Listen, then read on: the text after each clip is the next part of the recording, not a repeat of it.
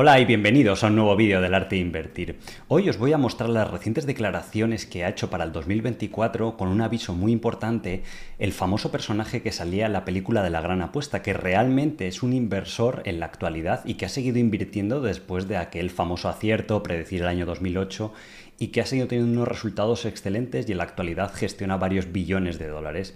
Pues bien, recientemente ha salido en la CNBC dando su pronóstico para el año 2024, por qué tenemos que ser cautelosos con una serie de riesgos que está observando en el mercado, dónde está apostando para protegerse de estos nuevos riesgos y qué recomendaciones específicas, de acciones incluso, ha dado a los inversores para navegar en este entorno eh, tan complicado. Entonces, os tengo preparada por aquí una presentación para que comprendáis mejor esto y qué es lo que está explicando junto con estos avisos que ha dado.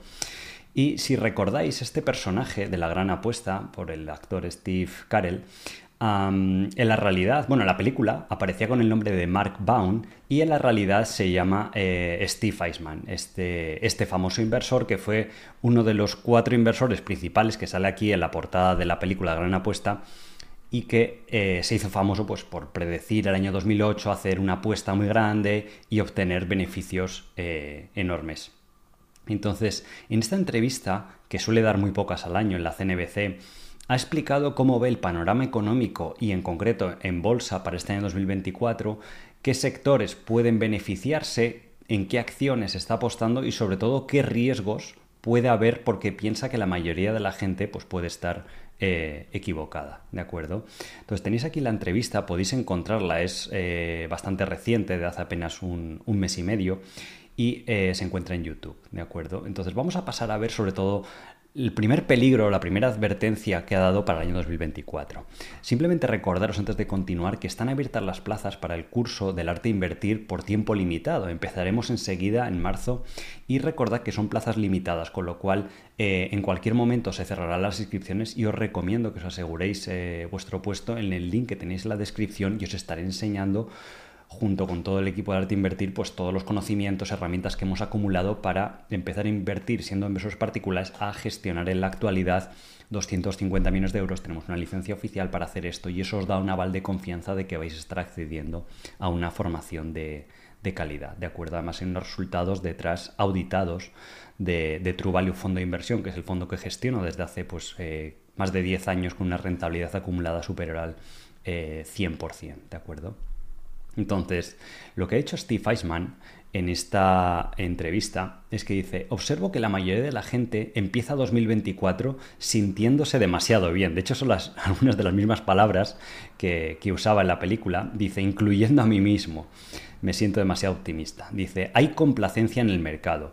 ¿Qué quiere decir con esto? Que los mercados a corto y medio plazo, cuando todo el mundo está eufórico, todo el mundo ya ha empezado a invertir, ha inyectado mucho dinero en la bolsa, pues es cuando es más proclive a que se dé la vuelta y comience a bajar, porque no hay nadie más detrás que pueda seguir metiendo dinero para que continúe esa tendencia. Luego la bolsa baja, empiezan a aparecer acciones baratas, la gente vuelve a invertir y se genera un nuevo ciclo, ¿vale? Pero es un factor bastante importante. Entonces, él ha explicado, dice, la gente está esperando que la Fed recorte tipos. Esto es como el status quo, la visión que todo el mundo tiene aceptado de si va a pasar en marzo, de si va a pasar en, en abril o en mayo, pero todo mm, parece indicar que es el consenso de mercado.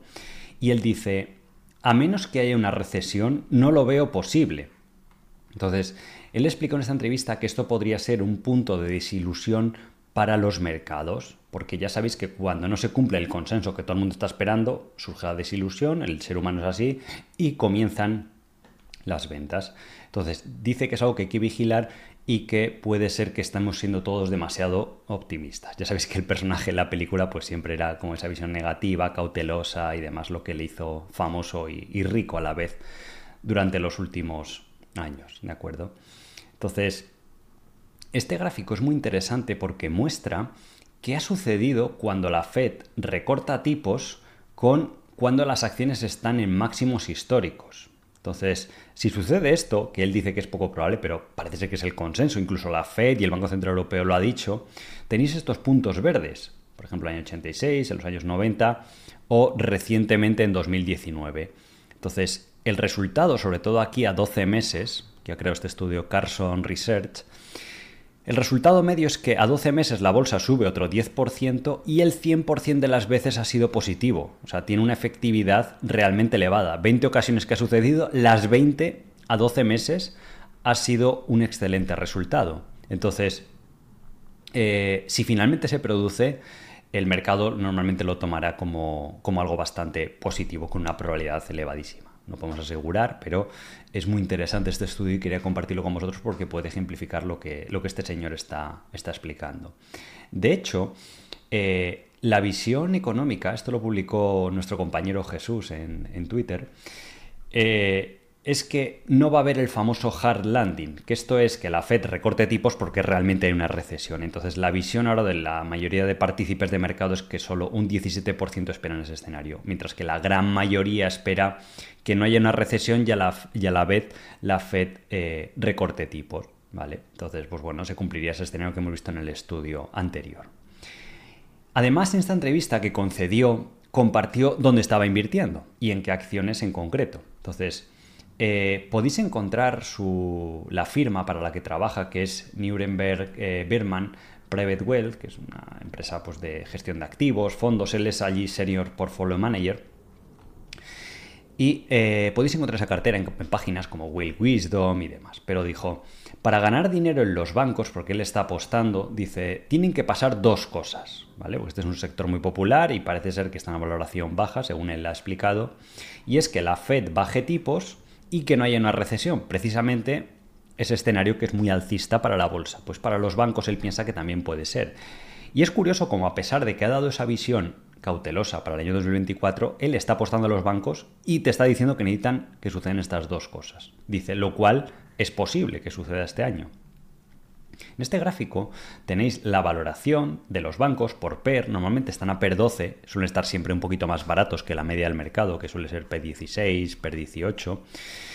Y ahora mismo, eh, a final de 2023, la, la, media de los bancos estaban a solo 7 veces beneficios, que son casi mínimos de la recesión del año 2020, mucho más baratos que la anterior corrección de mercado que hubo en 2018 y casi a niveles del 2000, bueno, más baratos que en el año 2012 que luego los siguientes dos o tres años tuvieron un rendimiento muy bueno. O en 2011, que fue cuando estuvo en Warren Buffett invirtiendo en los bancos, pues a valoraciones similares a las actuales, porque hubo esa pequeña crisis bancaria en el año 2023 y eso hizo que muchas de estas acciones pues estén a esta valoración. Y por eso, pues este señor, que sabe cómo funcionan los mercados, pues es lógico que se interese eh, sabiendo que hay esas valoraciones.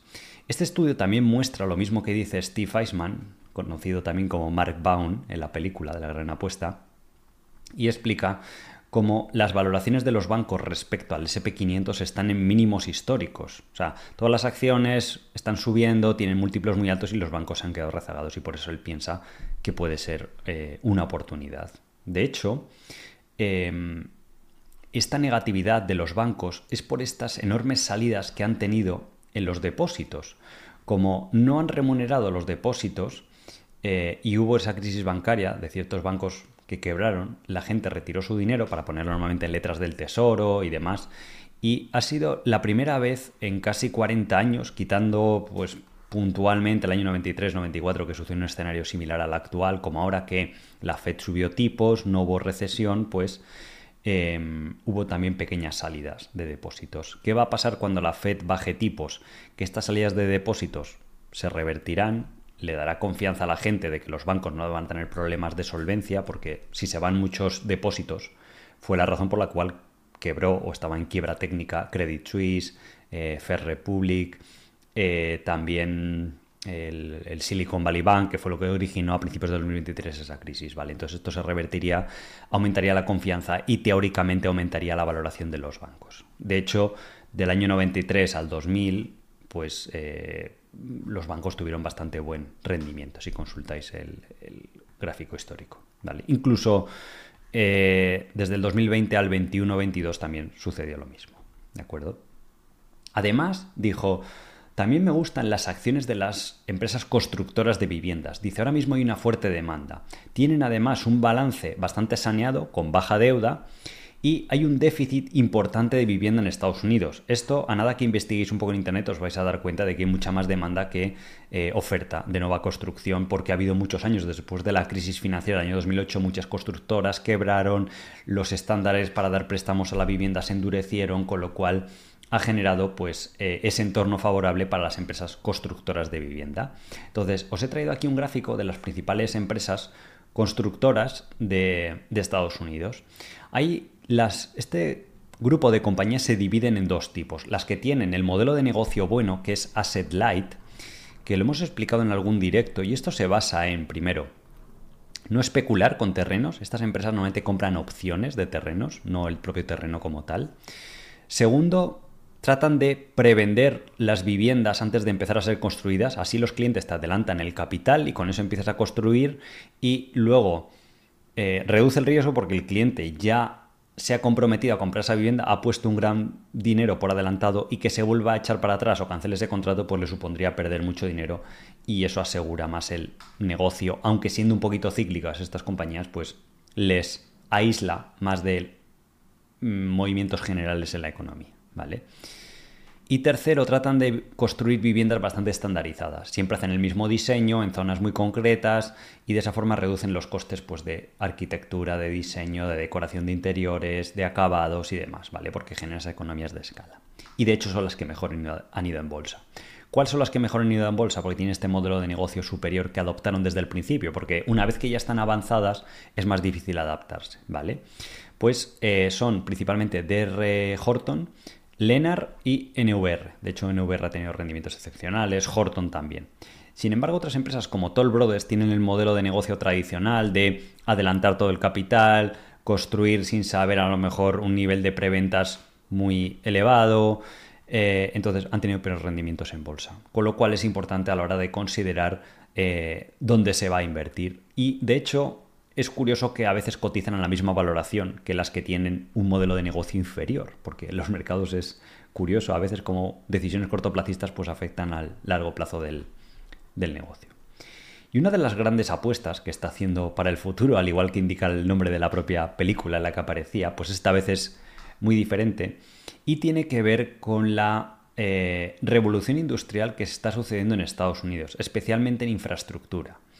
Es de sobra conocido que Estados Unidos tiene unas infraestructuras en un estado deplorable y tanto demócratas como republicanos han llegado a uno de los pocos consensos comunes de una mm, política bipartidista que han aprobado para eh, renovar todo el tejido industrial, atraer a muchas compañías que vuelvan a relocalizarse desde China o otras regiones de bajo coste en Estados Unidos y suplir esas carencias de costes mayores por mano de obra en Estados Unidos sustituirlas por una inversión muy importante en tecnología, robotización, automatización de factorías y por otro lado, dar importantes ayudas hacer muchas inversiones en mejorar la infraestructura de carreteras, aeropuertos, puertos marítimos, eh, transporte ferroviario y demás para que toda esa reindustrialización de América pues mm, tenga por dónde fluir, ¿vale?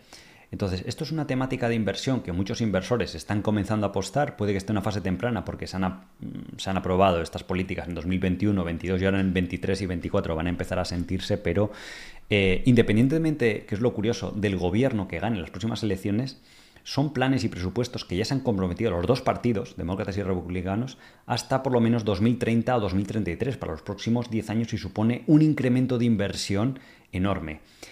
Esto, unido a la vez de que hay compañías de infraestructuras que eh, se van a beneficiar y donde muchas de estas compañías, debido a la baja inversión o bajo gasto que ha habido en los últimos 10 años, además estuvo la crisis inmobiliaria en 2008, pues muchas quebraron, salieron fuera del negocio. Entonces, lo que explica eh, Steve Eisman es que va a haber una demanda eh, al alza y la oferta de momento está muy limitada. Hay muy pocas compañías capaces de satisfacer esos pedidos o esos proyectos, con lo cual eh, deberían subir los precios, a la vez que sube el volumen de trabajo, con lo cual hay el doble beneficio, ¿vale? Y él explica en esta entrevista que esto es algo que no había sucedido en décadas, ¿de acuerdo? Entonces, si observamos las acciones que mencionó en la televisión para beneficiarse de esta nueva tendencia, hay dos en concreto, ¿vale? Antes de comenzar, ya sabéis que no son recomendaciones de compra ni de venta, simplemente es lo que ha dicho este señor. Yo trato de explicaros para que eh, podéis tener mejor información de cómo funcionan los mercados, cómo se toman decisiones, dónde se encuentra esta información, por qué estos inversores famosos hacen esta clase de inversiones, porque de esta forma podréis mejorar vuestras capacidades de inversión y tener mejores resultados en bolsa, ¿vale? Entonces lo que veremos luego en el curso pues es a un nivel superior y si os gusta esto, os aporta, os ayuda a vuestras inversiones, pues el curso obviamente os va a sorprender y tenemos un nivel de satisfacción del 98%, ¿vale? Entonces, ya sabéis que no son recomendaciones, eh, que invertir en bolsa tiene riesgo y que la opinión que yo tenga mía de las compañías y demás pues es subjetiva y no tiene por qué cumplirse, ¿vale? Entonces, una de las acciones que más le gusta en este sentido es Construction Partners, que cotiza bajo el ticker ROAD.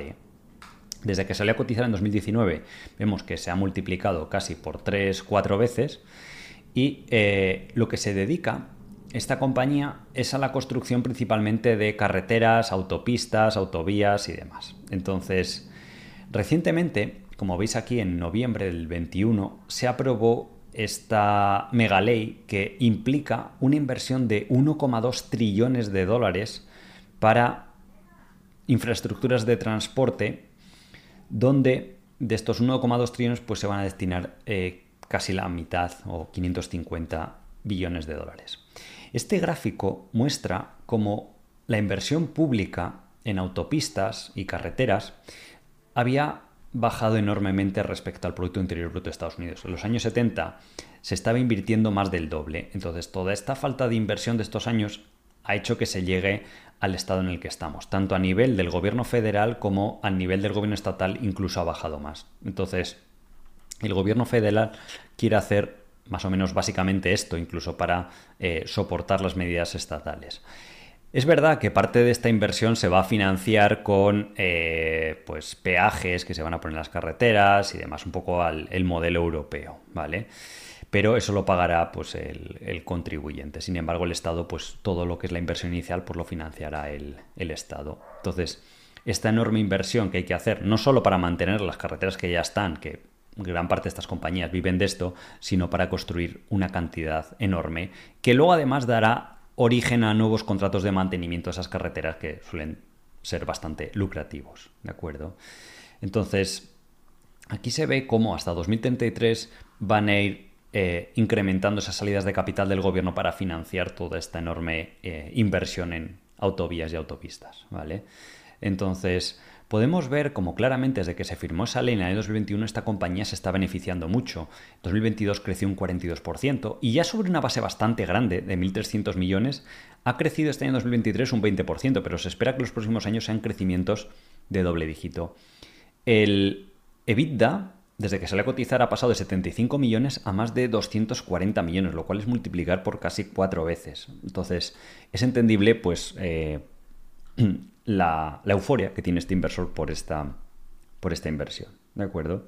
Entonces, esta compañía está integrada verticalmente. ¿Qué significa esto? Que tiene las plantas de producción de asfalto, porque el asfalto es algo, un elemento caro de transportar, entonces si quieres construir una carretera en un determinado estado de, Estados Unidos, pues tienes que tener diferentes plantas cercanas a donde se vaya a construir porque no es económicamente viable transportarlo muy lejos. Entonces, esta empresa, al ser una de las líderes en eh, Estados Unidos, pues tiene esa red, lo cual le permite pujar por contratos del gobierno a un precio más bajo que un competidor que tenga menos escala.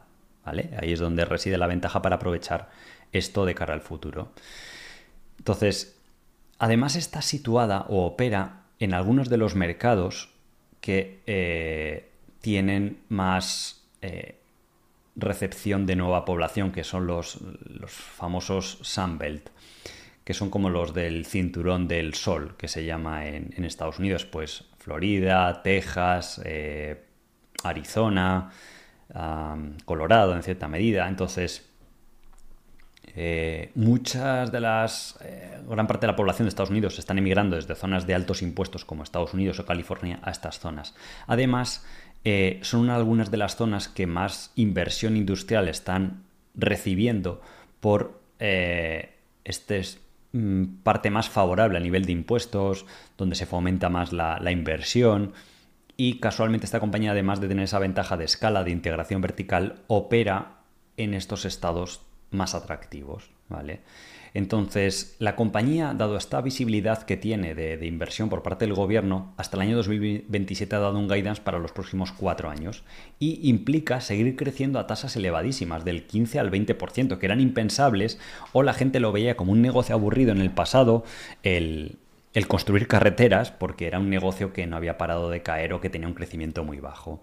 Y de hecho, no solo va a crecer, sino que los márgenes se van a expandir, porque ese aumento o esa demanda adicional por parte de los gobiernos o incluso empresas privadas, porque aquí vemos que la empresa pues no solo hace carreteras, eh, hace commercial development, que es pues eh, urbanización, para urbanizaciones pues hay que construir carreteras interiores, llevar canalizaciones de agua, electricidad que también ofrece la compañía, o fábricas, pues también requieren eh, construir suelos, cimientos, carreteras, etcétera, etcétera, pues que también la empresa, pues dado su buena posición, pues puede estar posicionada para ganar.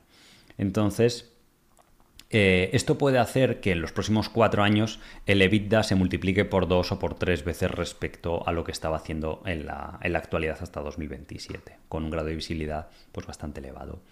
Entonces, las acciones obviamente cotizan a un múltiplo mm, más alto, pero fijemos que en esta euforia, que fue aquí cuando llegó a cotizar a 18 veces EV-EBITDA, que es uno de los ratios, yo creo, más eh, útiles para valorar esta compañía, pues aquí fue cuando se firmó ese famoso plan de infraestructura.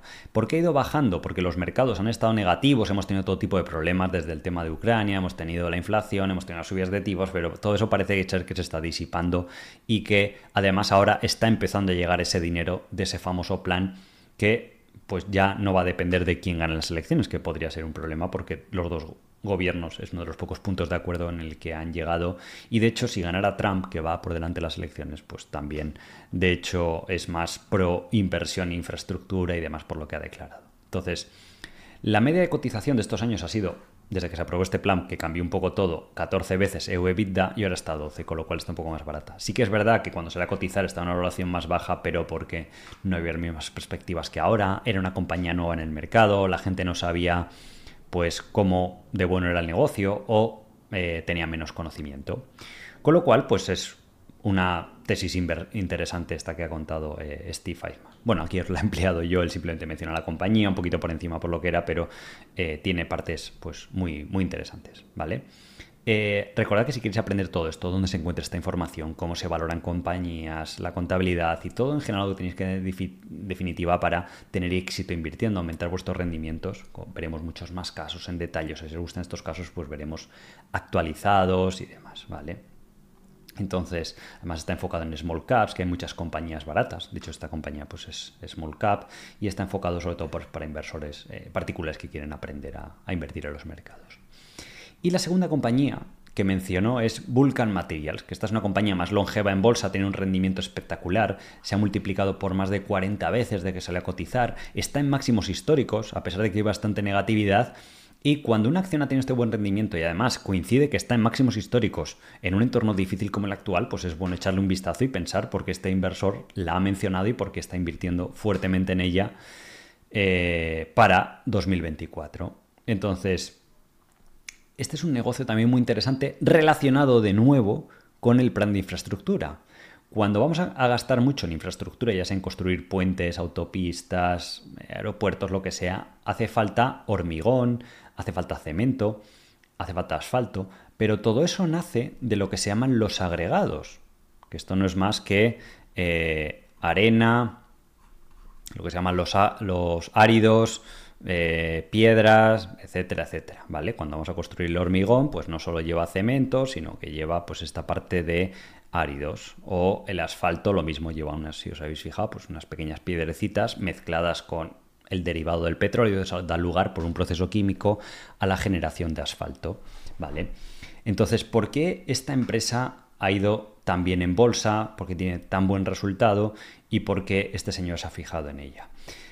Los agregados o los áridos son muy difíciles de transportar, son extremadamente caros. O sea, si el cemento ya es caro, hay cemento que se está importando desde China a otros países, pero a un coste muy superior al que se produce internamente en Estados Unidos, porque es tremendamente caro. O sea, tú a lo mejor para transportar, yo que sé, 10.000 dólares de cemento desde China, que a lo mejor se produce más barato, pues el transporte puede costar 3.000 o 5.000, se encarece mucho, ¿vale? Sin embargo, si tú ya tienes la planta justo aquí al lado, donde eh, se va a construir en la planta de hormigón o la de asfalto, lo que sea, pues eh, es por ese motivo y por las perspectivas de lo que está pasando a nivel macroeconómico del gobierno, por lo que las empresas de cemento están subiendo mucho, las empresas de áridos también, ¿vale? Ya os comenté alguna vez, nosotros en los fondos hemos comprado recientemente CRH porque cotiza una valoración más baja y tiene una parte de cemento, otra de áridos y otra de construcción que sería parecida al negocio de, de, esta otra compañía que hemos visto antes de Road,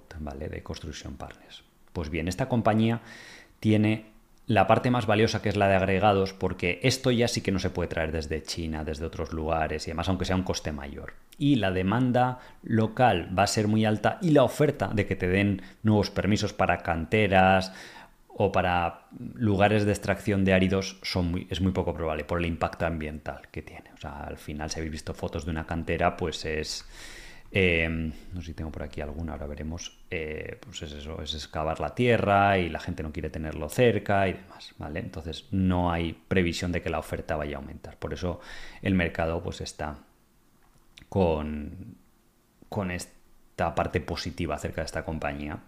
Esta empresa además está posicionada en los estados de nuevo del Sunbelt, Florida, Texas, em, bueno, también en California, obviamente, que son de los mayor actividad económica y donde también seguramente se va, se va a invertir, ¿de acuerdo?